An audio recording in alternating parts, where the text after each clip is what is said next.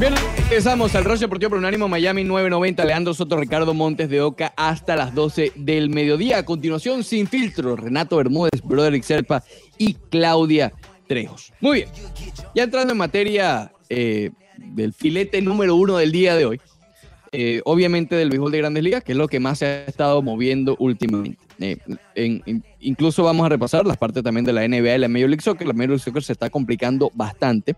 La NBA el jueves es el día crucial para la NBA porque es cuando se presenta finalmente la propuesta que habíamos mencionado y que más adelante también vamos a seguir discutiendo de los 22 equipos, ¿no? No solamente los 16 ni los 30, sino un término medio. Pero en el béisbol de grandes ligas, ayer hubo una filtración porque supuestamente esto que salió, oye, nuevamente ahora de la tarde, noche más o menos, eh, no va a ser una propuesta o no va a ser la próxima propuesta del grupo de Major League Baseball y los equipos, los dueños de los equipos, no. Pero lo están considerando como último recurso. Ok, y vamos a explicar un poco cómo es. Esa última propuesta o ese último recurso que está visualizando los 30 dueños de los equipos sería recortar la temporada a 50 juegos. Estamos hablando de menos de un tercio de la temporada. ¿Por qué? Esto tiene una razón simple y me parece que un tema de negociación, los dueños acaban de ganar el leverage nuevamente. Porque según lo firmado en el famoso acuerdo de, marzo, creo que fue el 26 de marzo, si mal no recuerdo, que es de donde los jugadores se han estado agarrando. Porque en ese acuerdo decía que tenías que pagarle un salario prorrateado de, eh, eh, de- a, a los jugadores. ¿ok? Conforme a lo que se vaya a jugar de la temporada. Correcto. Pero le da poder a Manfred, al comisionado y a los dueños, de determinar cuál es la cantidad de juegos. Efectivamente. Entonces, básicamente los dueños hicieron lo siguiente. Mira, tú quieres tu salario prorrateado. Perfecto. Pero vamos a jugar esta cantidad de partidos de modo que no nos afecte tanto económicamente hablando y balancear un poco más esto. Con 50 juegos, los dueños pierden menos dinero, porque van a seguir perdiendo, no me equivoque, no es que van a ganar, pierden menos dinero y pagarían muchísimo menos de una temporada como la cual, cual- 101 juegos creo que fue la que planteó el- el- en la última propuesta. Eh, 114 no eran. Algo, Sí, algo por el, sí, sí, sí. algo por allí. Eh, obviamente allí, como te mencionaba, gana todo, todo el impulso otra vez los dueños, porque este es el último recurso. Eh, y ahí los jugadores eh, no tendrían eh, ninguna excusa para decir que no, porque les van a dar lo que ellos querían, y pagarles si dicen prorrateados. que no, si dicen que no bajo esta premisa, cero, serapio. Es, es decir, cero. cancelamos el béisbol este año. O los que no juegan no ganan. Ok, los que digan que no, no, no ganan nada y jugamos con los que hay. Y los que hay ganan de acuerdo a lo que lo- los juegos que disputan. Claro, los claro. 50 juegos. Claro. Insisto, Eh, este es el último recurso porque Grandes Ligas también quiere más juegos. Efectivamente, no, no, definitivamente, pero digamos que esta es la manera de las grandes ligas de, de poner presión, que es otra estrategia de, de- de, eh, que se usa, ¿no? En lo que respecta a las, eh, los intercambios y, y las negociaciones. Poner presión a la contraparte para obligarle de alguna forma o dar algo que tú puedas manejar con respecto a las grandes ligas, quizás un poco más de juegos. Eh, o simplemente que digan que sí a lo que ya eh, pusiste sobre la mesa para darles ese tipo de presión. Para que tengan una idea con respecto a los salarios. En la propuesta, en la última, la del sindicato, eh, de los 114 encuentros, son, son 114 efectivamente, eh, de acuerdo a lo prorrateado y de acuerdo a lo que ganaría cada uno de los jugadores, pues ellos estarían recibiendo un 70.3% del salario original. ¿Ok? Ac- Acuérdate que ya eliminamos lo de la escala. Aquí ya el que gana mínimo, el que gana más, eh, ya el este porcentaje es igual para todos porque lo de la escala ya quedó eliminado, ya Sí. quedó atrás. Sí. Si se, si se acepta, que no va a ser así, eh, la propuesta de 114 juegos cubriría el 70.3% del salario. Si se hace la de los 50 encuentros, estarían ganando 30.8%. Yo creo, que- yo creo que va a haber un, un número eh, eh, entre esos dos, porque fíjate lo que, lo que pasó en estas dos propuestas, ¿no? Los peloteros se fueron muy encima, muy, muy por arriba. Ojo, perdón, A ver. no es propuesta. Sí, es eh, un reporte. Fue filtrado. Fue Es como re- que, mira, si nos obligan, Sí, sí. placa. Es un reporte filtrado, pero vamos, vamos a, a situarnos como si en verdad fuese una, pro- una propuesta cualquiera en una negociación. Repetimos, esto es un reporte filtrado, más no es una propuesta eh, ya sobre la mesa para eh, que, que, ya esté para, para ser eh, aceptada o no. Es simplemente un ejercicio hipotético lo que vamos a hacer a continuación. Exacto. Los peloteros se fueron muy por encima. Se fueron por 114 partidos que incluso cuando ves la cantidad de días que hay, desde el comienzo que ellos ponían el, el 30 de junio, hasta el 31 de octubre hay una cantidad de 120 días. ¿Es correcto, Ricardo? Algo así, es, algo así es la cuestión que estuve leyendo. Tuviéramos que ir a, contarlos uno por uno. Hay que preguntarle a Banderita. Hay que, hay que preguntarle a Banderita, exactamente. Pero es una muy poca cantidad de días para los juegos que ellos pautaron. 114 juegos para 120 días. Algo así era la cuestión. claro, la larga un poco más, duraba hasta noviembre, por ahí. Sí, claro, con los playoffs. Creo que el 30 de octubre era el último juego de la postemporada. Eh, de, la, de, la, temporada. De la temporada regular. Por eso, con los playoffs, si llegabas a noviembre, incluso te montabas encima de las ligas eh, caribeñas. Sí, porque acuérdate que iba a ser un playoff o el, extendido, pues. Efectivamente, efectivamente. Eh, entonces, los equipos, la, la liga en sí, MLB y los dueños, se van muy por debajo. Vamos a comparar un 70% con un 30%. Eh, es bastante, muy, mucha diferencia entre esos números. Entonces, cuando hacemos esto en una negociación, yo me imagino, Ricardo, que el próximo paso es encontrar un punto medio, ¿no? Yo veo mucho el programa este de, de Shark Tank y es lo que eh, se puede... Oye, el otro lo vi, por cierto. Yo no lo veo mucho, el otro lo vi. Oye, oye y, tú sabes que ahí está Mark Cuban. Eh, y, Mark Cuban siempre ha tenido una... ¿Cómo se llama? Como una mala fama y una, ¿me entiendes? Así que es una persona muy arrogante y eso.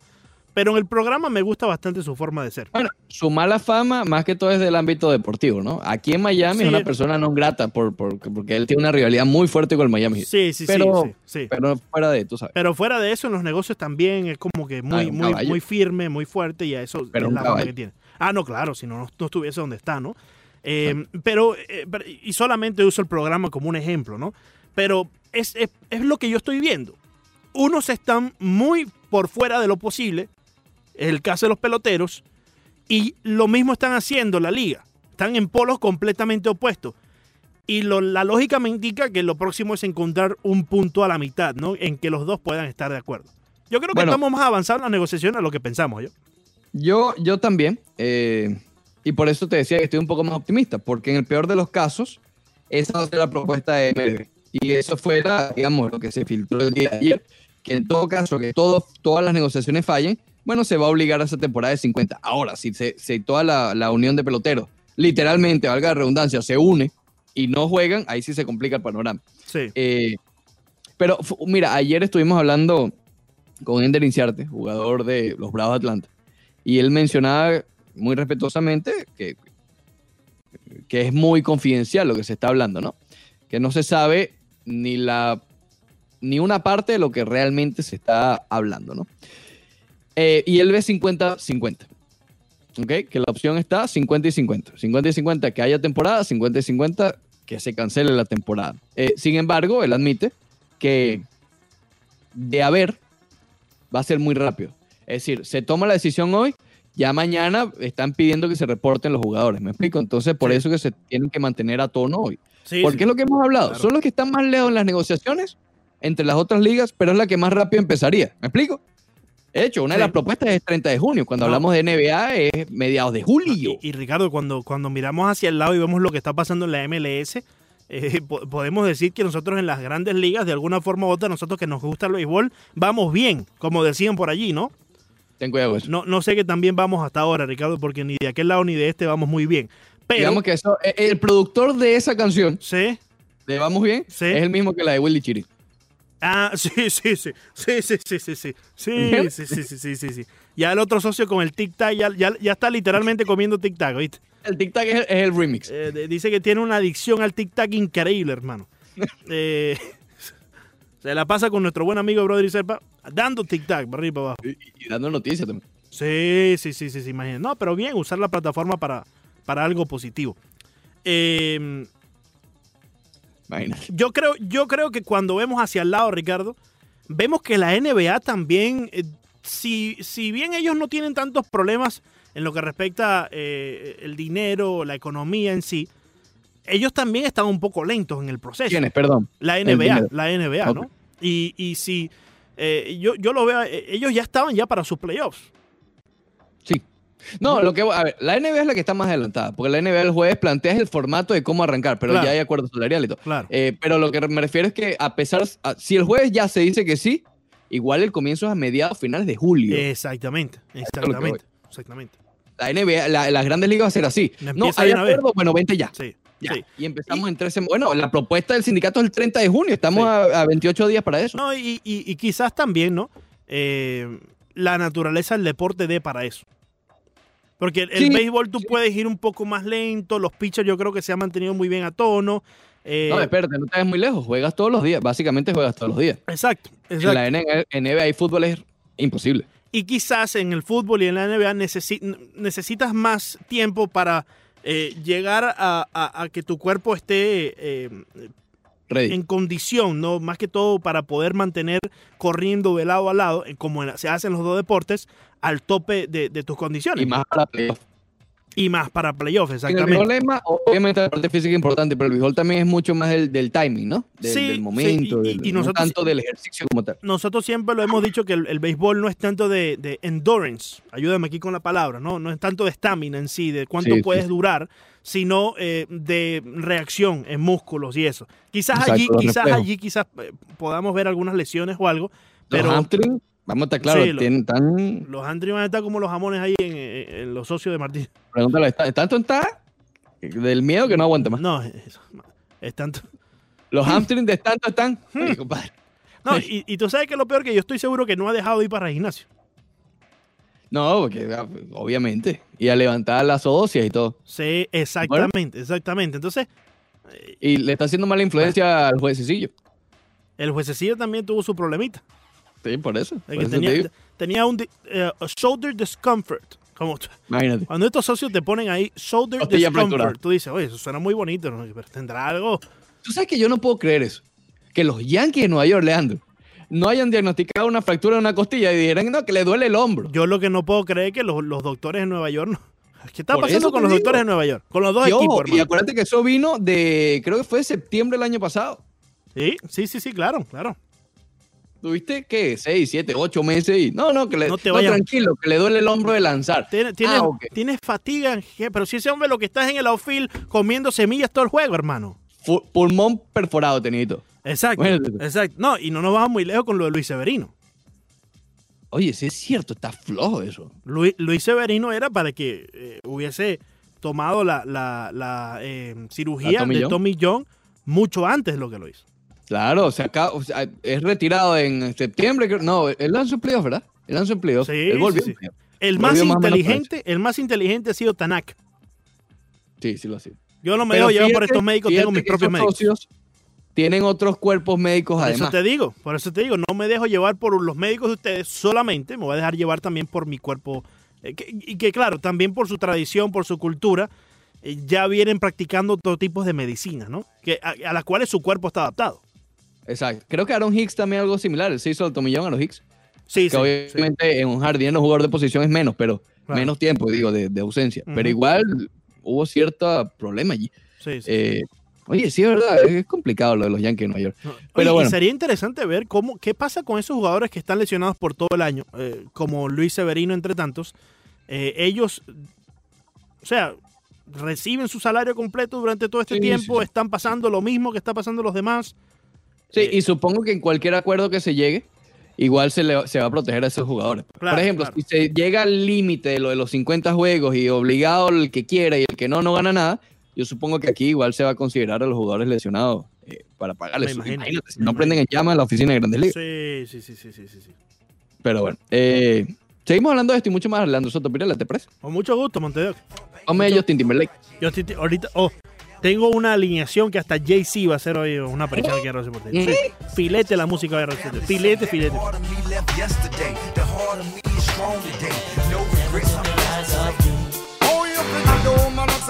Bien, regresamos al Roche Deportivo por Unánimo Miami 990. Leandro Soto, Ricardo Montes de Oca hasta las 12 del mediodía. Ya estamos tratando de hacer contacto con nuestro invitado sorpresa el día de hoy. Sí, acertó. Se trata de Roberto Antolín directamente desde España.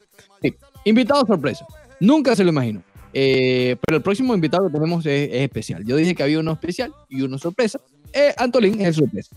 Eh, pero bueno, mientras hacemos contacto con él, les puedo adelantar que hay varias, varias cosas que quiero discutir con él con respecto a la UEFA Champions League, porque ya se está, eh, digamos, eh, siendo los rumores con respecto a cuándo, cómo y en dónde será. Ok, no solamente la fecha, sino el formato. Se, se habla de, de un mini torneo de ocho equipos ya en la sede final.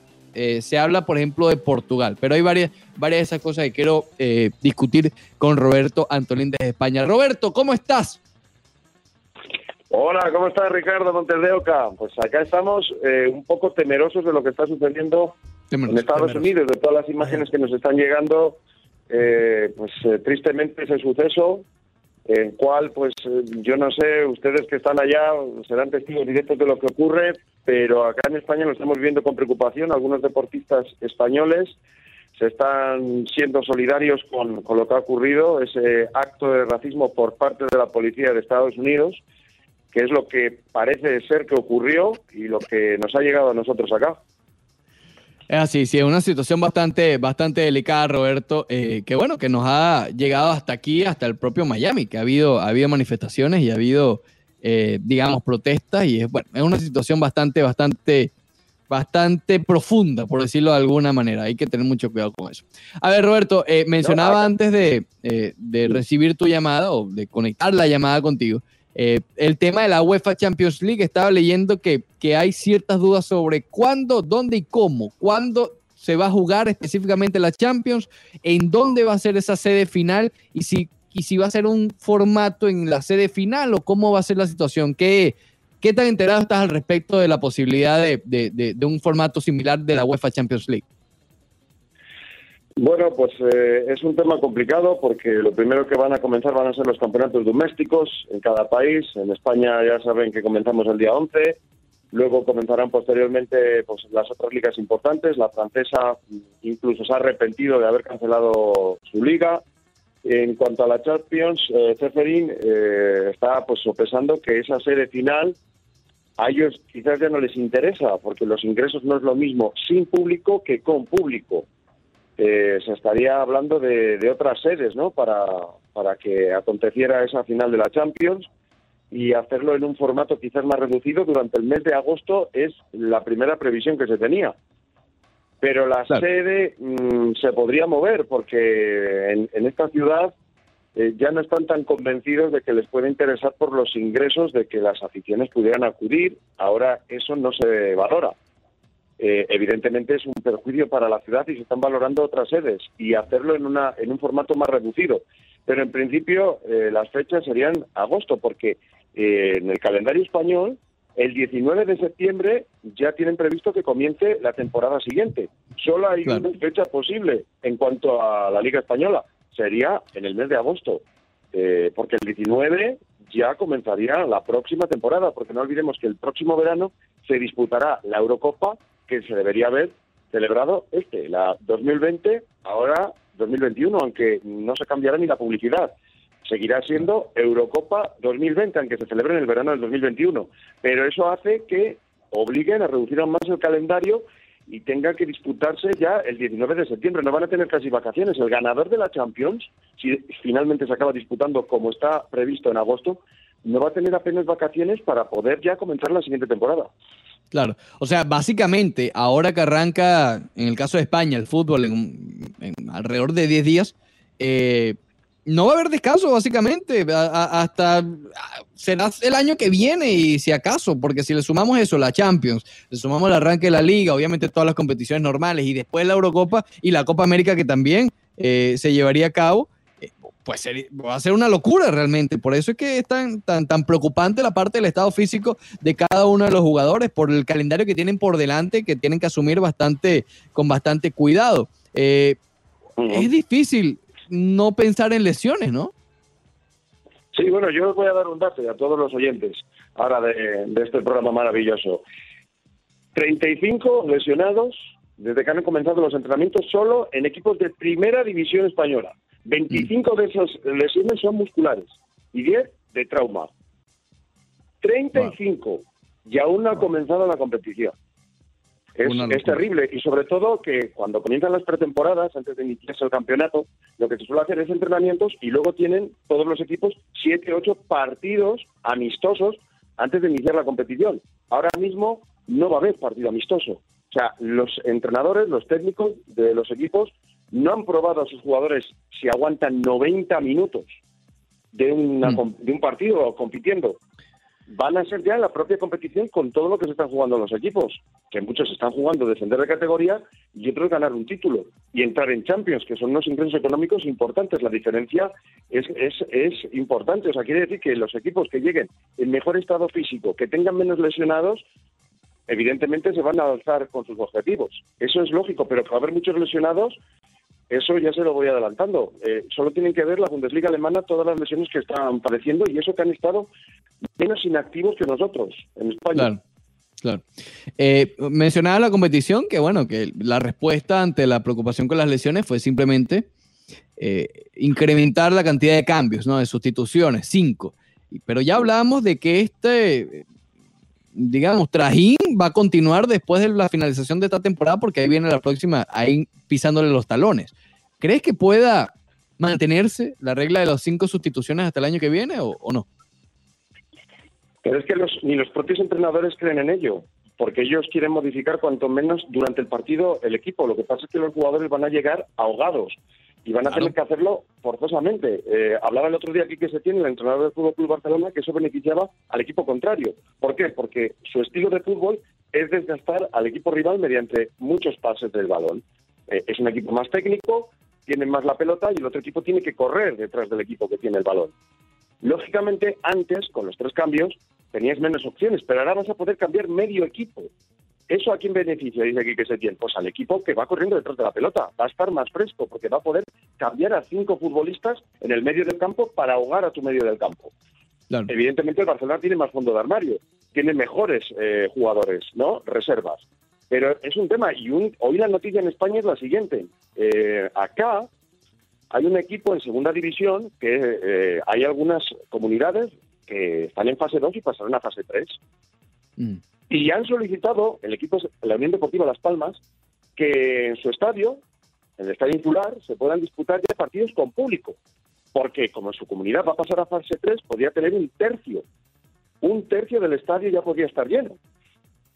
Eso evidentemente boicotea el acuerdo al que llegaron pues el Consejo Superior de Deportes, el gobierno español, con Irene Lozano a la cabeza, y nuestro presidente del gobierno, Javier Tebas, y Luis Rubiales, porque Claro. dijeron que se iba a volver sin público y crearía un agravio comparativo en la competición.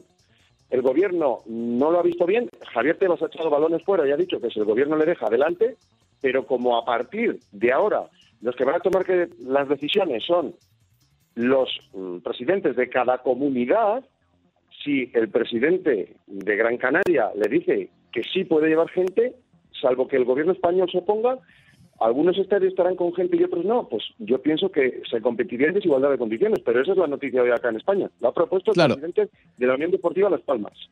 Obviamente, obviamente sería una locura no, no actuar eh, al unísono, ¿no? Es decir, que la segunda división haga esto y la primera aquello. Creo que puede ser un desastre. Pero la pregunta que te haría al respecto de eso, eh, antes de continuar con los planes de la Champions y todo esto, que, obviamente ya estamos, público, ya estamos arrancando.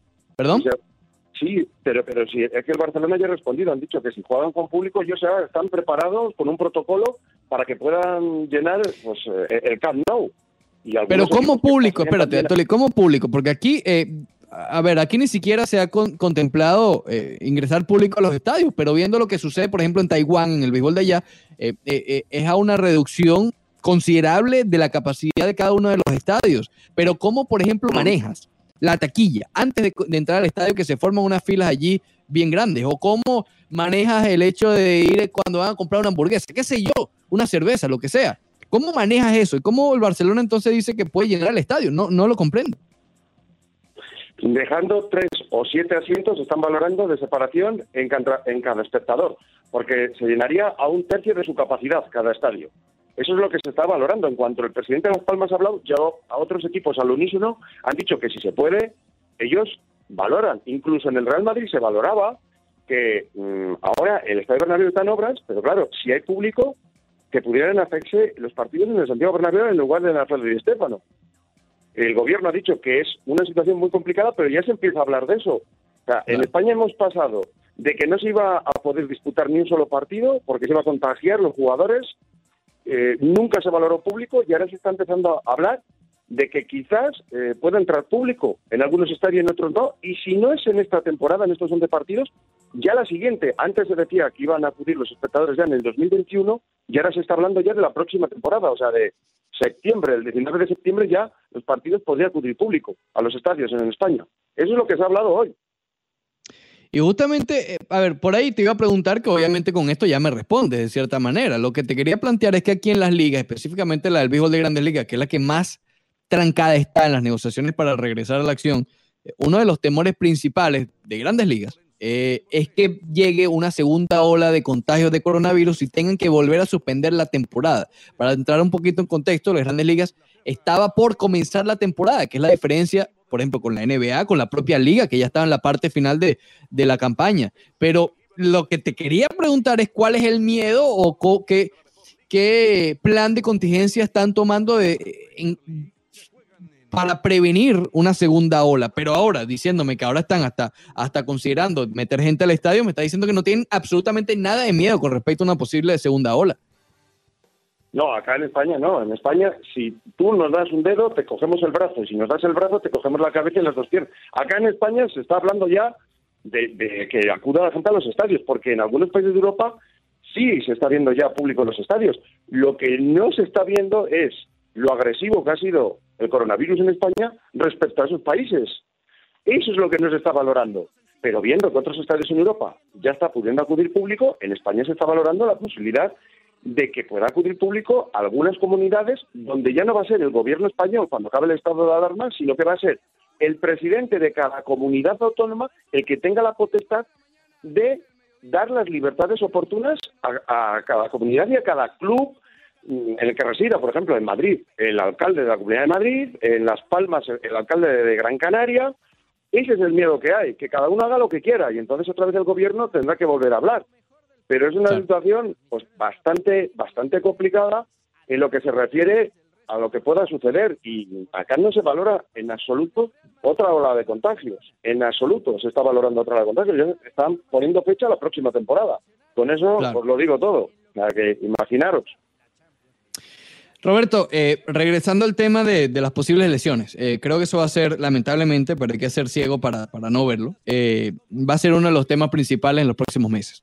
Real Madrid, incluso el Barcelona también, cuentan con varios nombres que se están recuperando de la lesión, de lesiones. Eh, aquí está Luis Suárez, está eh, obviamente eh, Dembélé, eh, y también en el caso del Real Madrid está Hazard y está Asensio, que en el caso de estos dos últimos, eh, hablaban en la presentación de- del calendario que los ve muy bien, que los ve ya al 100%.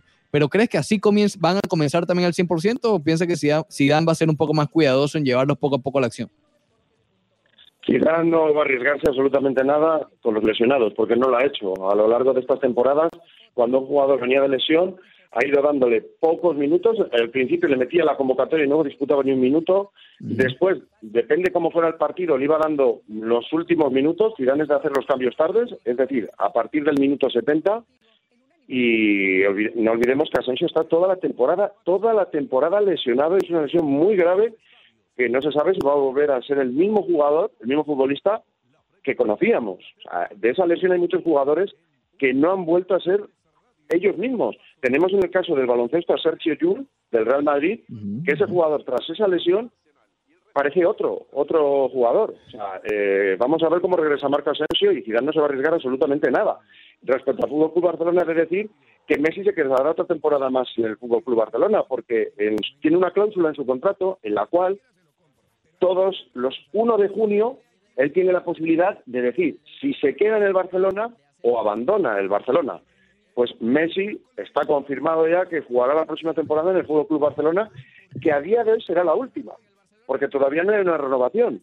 Al contrario que Ter Stegen, que él mismo ha confirmado que sí se va a quedar otra temporada más en el Fútbol Barcelona, que se especulaba que se iba a ir, que Ter Stegen se iba a ir o que el club le quería vender, y él mismo ha confirmado que otra temporada más se va a quedar en el Fútbol Club Barcelona y que si su renovación no se llevaba a cabo ha sido por el tema del coronavirus. Pero esta es la última temporada de Messi. Si no se le renuevan, será la última y la próxima acabaría su contrato. Claro, Este 1 de claro. junio, todos los 1 de junio tenía la posibilidad de decidir él mismo, me quedo o me voy. Pues ya pasó el 1, con lo cual Messi jugará la próxima temporada en el Fútbol Club Barcelona. Roberto, ya, ya por último, eh, en la Bundesliga, uno de los temas, por lo menos que hemos estado discutiendo aquí, incluso porque se puede eh, trasladar a varios, a todos los deportes, ¿no? Y todo el mundo, vamos a estar claros, todo el mundo está viendo la Bundesliga, cómo va esa eh, renovación de la acción. Eh, pero hace un par de semanas ya empezaron con, con el sonido de fondo. Al principio se escuchaba solamente el sonido ambiente, pero pusieron una especie de, de cánticos, etcétera. Y te confieso, y lo mencioné aquí en su momento, a mí no me mol- molestó en lo absoluto. Eh, incluso hasta me Ujú. pareció más atractivo ver un juego de fútbol con, con el audio que uno está acostumbrado a ver. Eh, ¿En España va a ser algo similar o va a ser nada más sonido ambiente? Yo cuento cómo van a ser las retransmisiones porque nos lo han contado la prensa cuando acudimos a ver cómo iba a, a ser las retransmisiones deportivas a través de nuestros televisores. Van a ser así, vas a tener dos opciones. Una opción, vas a ver el partido en vivo tal y como se está disputando, escuchando los ruidos de los jugadores, del balón, si dan el balón en el poste o cuando marquen un gol, el sonido de las redes, las instrucciones de los jugadores, del árbitro a lo largo del partido. Esa es una opción. Luego vas a tener opción dos. Ahí lo que vas a ver es un público virtual en las gradas, no vas a ver el campo vacío, sino un público virtual, mm, tipo videojuegos, pues el FIFA o el Mm. PES, el Pro Evolution Soccer, y cuando marquen un gol se va a oír el sonido ambiente que se suele oír en los estadios cuando estaba lleno. O sea que esas son las dos opciones a la hora de ver el partido en televisión. Una, tal y como está sucediendo y aconteciendo, y dos, de forma con público virtual y cuando marquen un gol se celebrarán los goles como si estuviera el estadio lleno. Todo falseado, solo será verdad lo que, lo que ocurre en el terreno de juego. ¿Cuál vas a ver tú, Roberto Antolín? Opción 1 o 2.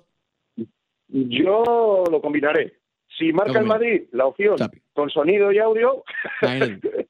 Imagínate. si no, pues lo veré vacío.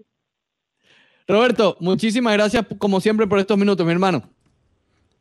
Pues muchísimas gracias, Montes de Oca, y muchísimas gracias a Leandro Soto, que hoy está No, no le dé la gracia. Leandro. Hay No que le dé la decirlo. gracia a Leandro. Oye, eh, gracias por estar con nosotros hoy, Roberto Antolín. Excelente eh, Sí, tu, sí, sí, sí. eh, tu análisis.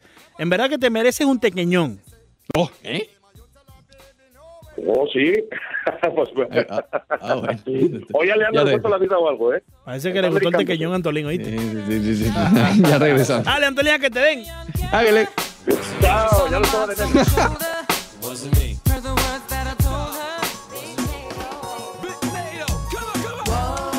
Regresamos al Rol Deportivo por Unánimo Miami 990, 11 de la mañana, 26 minutos. Leandro ya después de una siestica, Sí, ya está eh, más recuperado. Digray, sí, eh, el segmento de las 11. Ajá, de 11, de 11 a 11 y 20. Sí, Sí, es que se lo voy a poner a la costeña hoy a ver si la aniquilo, hermano, y se cuesta dormir, porque eso, eso da para dormir. Eso está peor Oye, que le vas a poner a, a Roberto Antolín a la costeña. Cuidado que Roberto Antolín es un picaflor. ¿Qué va a estar haciendo Picaflor, Roberto Antolín, por favor? Sí, es, es- es No, no, especialista no. en moda. No, que especialista es modo, yo creo que... Sí, sí, sí. Roberto Antolín, como que... Yo creo que Roberto Antolín juega para el otro lado de la cancha, man. Eh, ¿Pal de Digrey? Pal de Digrey, pal de Digrey. Sí, 11, de 11 a 11. ¿Tú crees que estás bien, Montevideo, que los 20 minutos o con 5 tengo? No, los 20. Los Pues, 20. sí. Córtalo, los 20 minutos enteros. 20 minutos. Sí, justamente desde que empiezan a hablar de... Ahí, exacto. Dile, dile, dile que tú lo prefieres entero. No, no, no, no, no. El segmento, claro. No, no. El segmento de 11 a 11 y 20. Digrey. Gracias, Entero. Sí, Gracias. sí, sí. No, esta, Bueno. esta noche sí voy a dormir en paz, hermano. Ahorita, ¿Ah, cuando- Escuchando a Roberto. También apenas, sospechoso. eso, apenas ¿no? llegue a la casa Montes de Oca, le pongo a la costeña eso de las 7 de la noche, la grabación de Roberto. A ver, acá, no le mientas a la gente. y no con, le e- mientas y a la con gente. eso Montes de Oca creo que la- le, le doy una anestesia increíble para que se No le mientas a la gente porque tú vas a echar ese sueño, pero a eso de las 3 de la tarde. ¿Me Sí, pero- ella? No, pero a mí no me hace falta la, la Sin grabación. osito. Sí. Sin osito. Sí. Y sin The Locker Room. Que ahora el socio por acá también produce. No, compadre. Sí, arropado y todo. Hashtag Arro- arropadito. Sí, sí, no, te, toca, te toca alcanzarme la cantidad que ya ha producido. ¿viste? No, Eh, tú no has eh. hecho, una- has hecho como dos nada más. No, como si. Si el último fondo de Tierra de Bolívar, imagínate tú. Parece como un mella. No, hace como. Me... Oye, tremenda entrevista esa con Luis Jerónimo Abreu. Filete. Sí, sí, sí. Filete, filete, filete. Eh, muy bien. Bueno, Vamos al tema entonces, porque la otra socia no embarcó. Sí. Eh, queríamos hablar porque no le vamos a mentir a la gente. Nosotros aquí no mentimos. Leandro a veces, pero tratamos de no. íbamos a hablar con la vocera de la ciudad de Miami, eh, Del alcalde de la ciudad de Miami. del alcalde, exacto, del alcalde de la ciudad de Miami, Francis.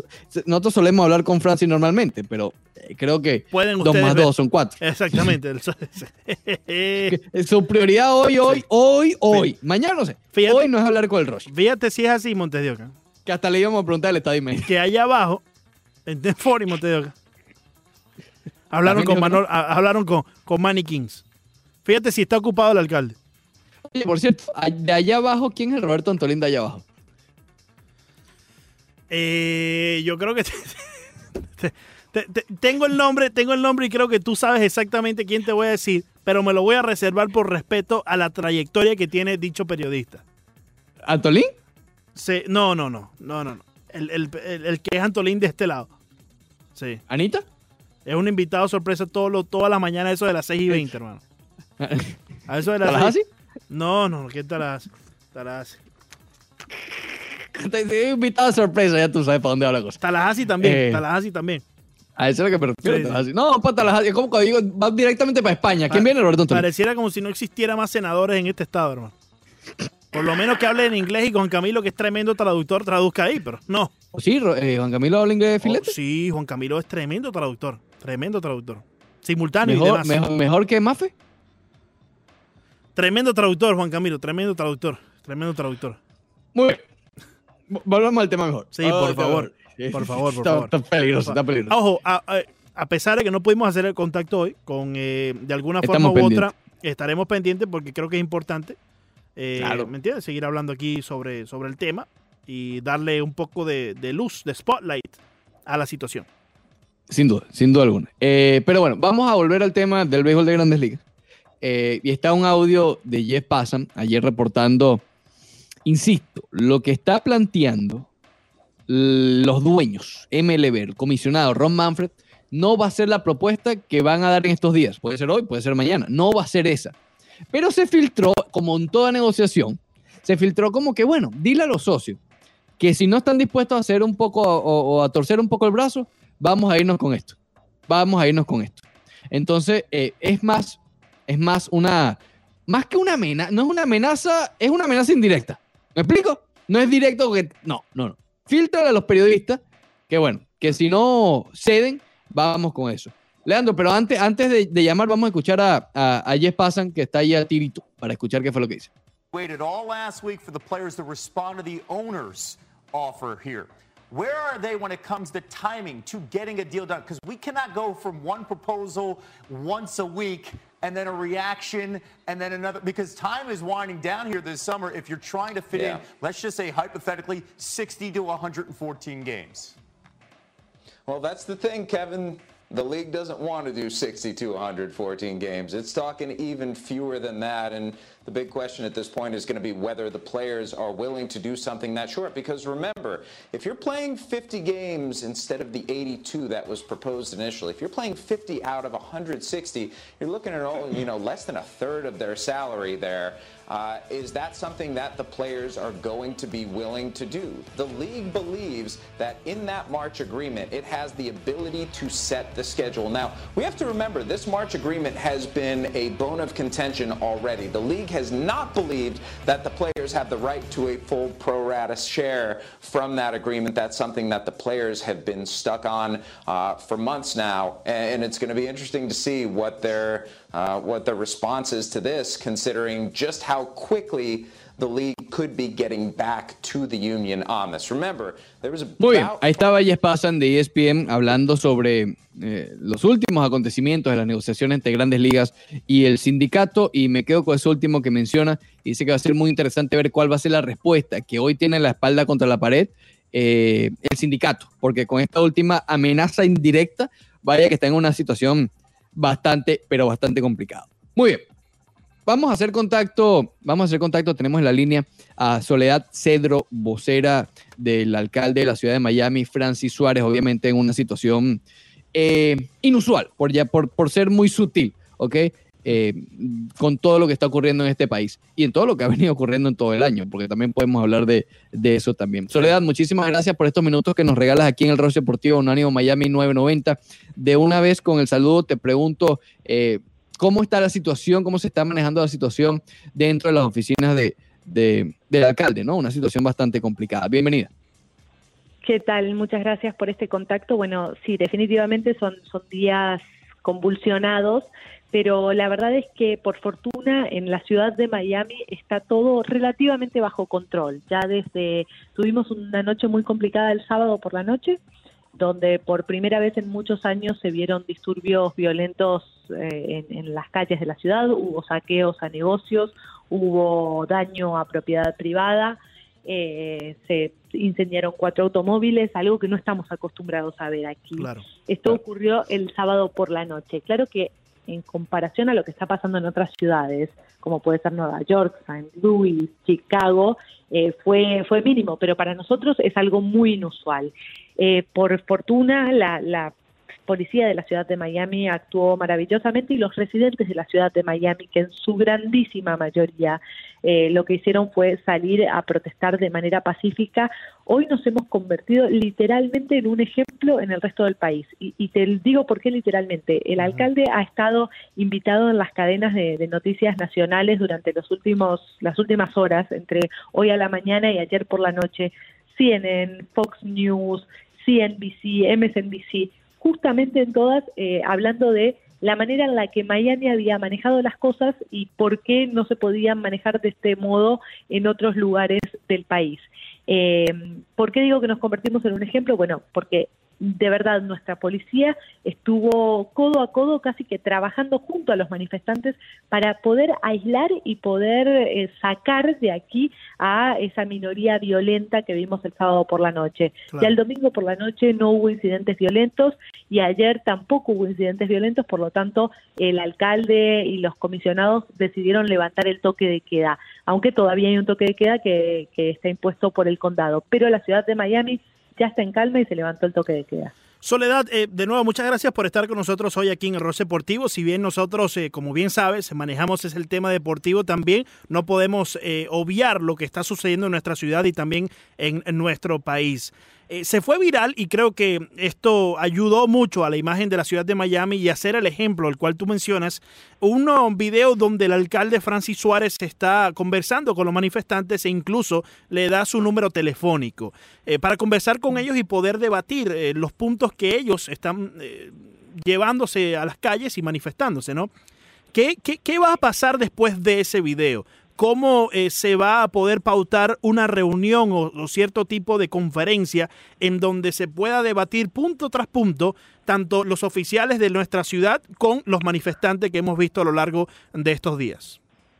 Mira, el, el alcalde tiene un historial de, de trabajar con, la gente eh, y precisamente sobre este tema, el tema de, pro- los problemas de la violencia racial, el alcalde tiene un gran historial. Mientras era comisionado, fue el, tuvo el voto decisivo para que ocurriera lo que nunca había ocurrido en la ciudad de Miami, que es eh, que echaran, que votaran a un jefe de policía justamente porque en un año había habido siete incidentes violentos, todos con personas eh, de eh, pertenecientes a la comunidad afroamericana y entonces eso era algo absolutamente inaceptable entre la policía y una de las grandes comunidades aquí en, en nuestra ciudad. Eh, el alcalde también es la persona que más incentivó a que se conformara y que se le dieran fondos y que cada año tenga más fondos un comité de investigación civil, eh, es decir, que haya gente de manera civil por afuera de la policía que investigue Claro. lo que está ocurriendo y lo que hacen los oficiales de la policía. Eso pasa ya en la ciudad de Miami. ¿Se puede hacer más? Por supuesto que se puede hacer más siempre. Claro. Y por eso es que el alcalde quiere abrir el diálogo con la gente. Digo, hay cosas que, hay muchas ideas que tenemos dentro de la alcaldía, pero hay muchas otras ideas que no las tenemos y que sería buenísimo que si la gente las tiene, las comparta con nosotros. Por eso el alcalde públicamente está dando su teléfono y te puedo contar que el primer paso es escuchar. Sí. El primer paso es eh, generar, entablar el diálogo. Él está recibiendo de a 300, 400 mensajes de texto por día desde que dio su número de teléfono y nos estamos encargando entre todos, con él a la cabeza, de ir con- contactando una por una de esas personas y tratar de ver, a ver, bueno, qué es lo que proponen, si necesitan una reunión en persona, si podemos, si son parte de un grupo, si podemos tener diálogo con ese grupo. Así que ese trabajo se está haciendo. El diálogo es el primer paso, pero todos queremos ver acción.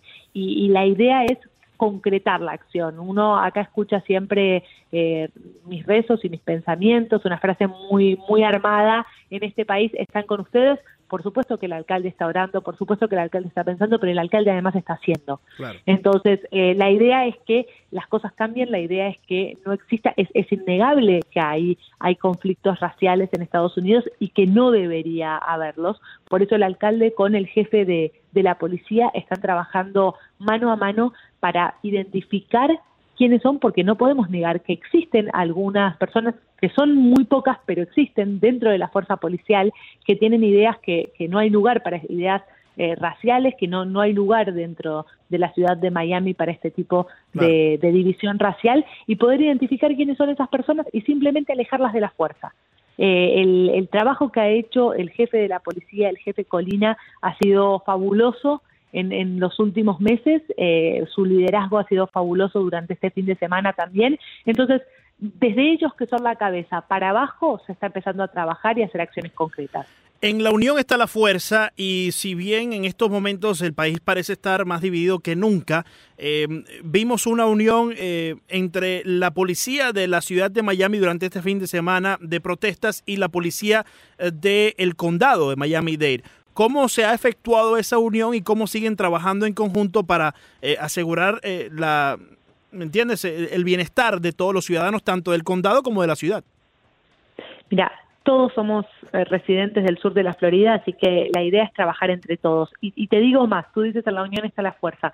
No solamente hay unión entre distintos departamentos de la policía, sino que el fin de semana vimos unión entre la gente, los ciudadanos civiles y los policías, algo que no se vio en otros lugares del país, pero aquí por fortuna lo hemos visto.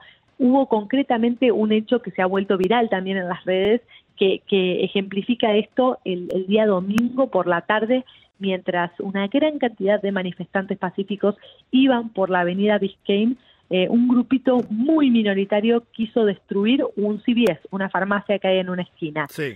Antes de que pudiera llegar la policía, ¿sabes quiénes detuvieron a, a esos violentos? Los otros manifestantes.